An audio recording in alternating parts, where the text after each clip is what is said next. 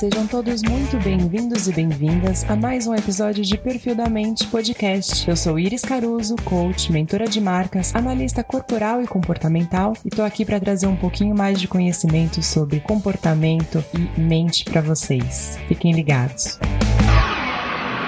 Prepare-se, você vai descobrir os segredos da sua mente e do comportamento humano. Perfil da Mente Podcast.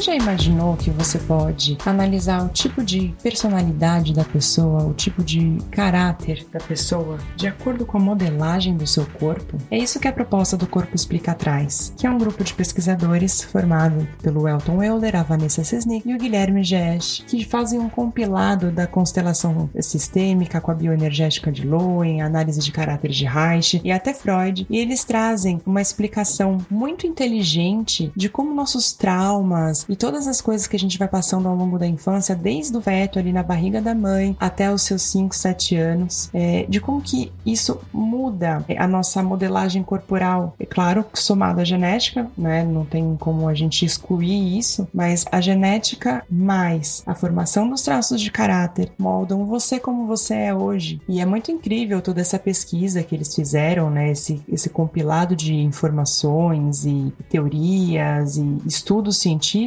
porque a gente consegue identificar que de cada formato do corpo a gente consegue desvendar alguns segredos da mente e com isso até às vezes superar alguns traumas que a gente vivenciou e a gente não sabe de onde veio. Nesse estudo, eles identificaram cinco tipos de traços de, de caráter, né? O traço de caráter esquizoide, o oral, o psicopata, o masoquista e o rígido. O nome masoquista e psicopata, eles não têm a ver com o sentido literal, né, da, da psicologia que se conhece, são, são apenas. é outra nomenclatura, digamos assim. E é muito interessante porque cada um desses traços de caráter ele vai sendo moldado de acordo com o crescimento da, da criança e a mielinização da sua medula óssea. Ah, Iris, mas o que, que é essa mielinização da medula, né? O que acontece? A mielinização ela, ela faz parte de um processo de desenvolvimento do nosso cérebro, né? Onde tem a mielina, que é como se fosse uma camada de gordura, um envelopinho que protege toda a condução nervosa dos nossos axônios e dos nossos neurônios para levar e trazer as informações de uma forma mais rápida e eficaz. O processo cronológico de mielinização da medula espinhal, ela vai durar cerca de 5 anos, né? Desde o final da gestação até os 5 anos da criança, né? Porque leva mais ou menos esse tempo para formar os traços de caráter. Então, o processo da mielinização ele vai começar do topo da cabeça e vai seguir até o final da coluna vertebral, é, descendo por nossos corpos e para as laterais, né? Formando cada um dos cinco traços de caráter na ordem, né? Então, de acordo com o que for mielinizando a cabeça, vai formar o traço esquizoide, a cervical, o traço oral e assim por diante. De acordo com a mielinização de cada uma das áreas do corpo, a gente vai tendo um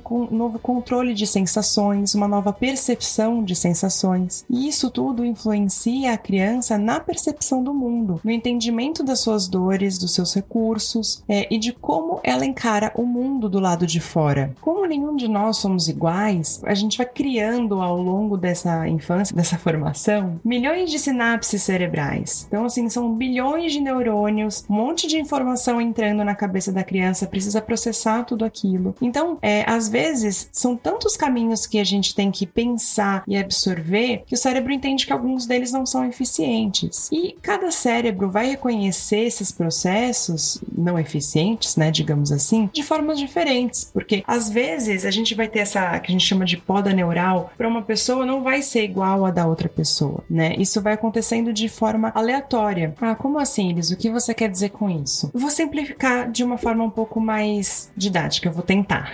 Toda vez que a gente cria um caminho elétrico, né, ou seja, que passa pelo nosso cérebro uma situação, um, uma forma de de, agir, uma informação que seja, que é coerente pra gente, que é eficiente pra gente, o nosso cérebro vai entender aquilo como um, um caminho ideal, tá? Então, toda vez que a gente tiver um fluxo elétrico por esse caminho, que é o que a gente entende como ideal, ele vai ficando cada vez mais eficiente e o nosso cérebro vai descartando as outras sinapses que não são tão eficientes assim, para que o nosso corpo pare de demandar energia para alguma coisa que não está funcionando tão bem pra gente, né? É, e isso não acontece só, esse efeito não é só biológico, ele também acaba acarretando no emocional, né? Porque quando o sistema interno nosso se desenvolve, ele vai eliminando essas partes que não são necessárias, né? Que não estão que estão demandando muita energia do corpo e não, tão, não estão sendo eficientes, o próprio neurônio vai criando novas ramificações de outras soluções que ele encontrou melhores, né? Esses caminhos mais eficientes. E quando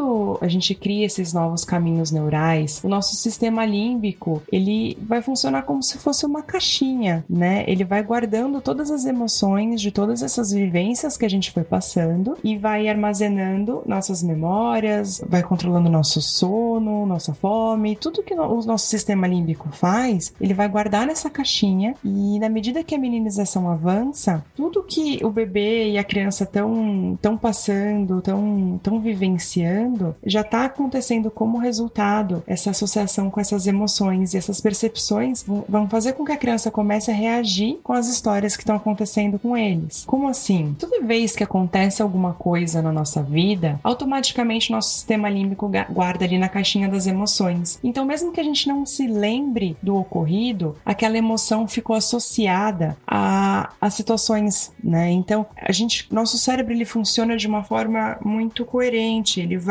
sempre alinhando o que é informação, o que é emoção, o que é informação e o que é emoção. E às vezes mesmo que você não se lembra, quando entra aquela informação, automaticamente o seu cérebro vai jogar aquela emoção como resposta, mesmo sendo inconsciente. Então, a partir daí que a gente começa todo esse estudo do formato do corpo é, e de como isso se desenvolve. E eu vou explicar isso mais para vocês nos próximos episódios, para também não ficar muito cansativo aqui para vocês. Mas é muito interessante e a gente começa a perceber como o nosso organismo é inteligente e como a gente pode ter controle das nossas próprias ações e emoções, principalmente, né? É, simplesmente pelo fato da gente se conhecer melhor. Então, eu espero vocês para os próximos episódios com mais detalhes. Até mais!